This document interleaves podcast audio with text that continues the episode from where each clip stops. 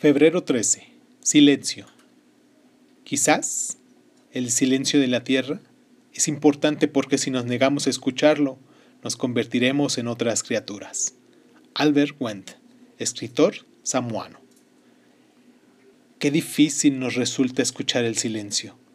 Recuerdo que años atrás leí un libro escrito por Leanne Watson se encontraba observando una sociedad en una isla del Pacífico que experimentaba muchos fenómenos psíquicos, expresión occidental, en su cultura. Estaba especialmente interesado en un anciano que era buscador de peces y en cómo los encontraba. Cuando salieron a la mar en su barca, el viejo buscador de peces se deslizó a un lado y metió la cabeza en el agua. Watson siguió su ejemplo y luego dijo, No oigo nada. El anciano buscador de peces dijo, Lo sé, a veces lo importante es la ausencia del sonido. Esto es Crónica Lonares, yo soy Irving Sun y agradezco mucho por estar.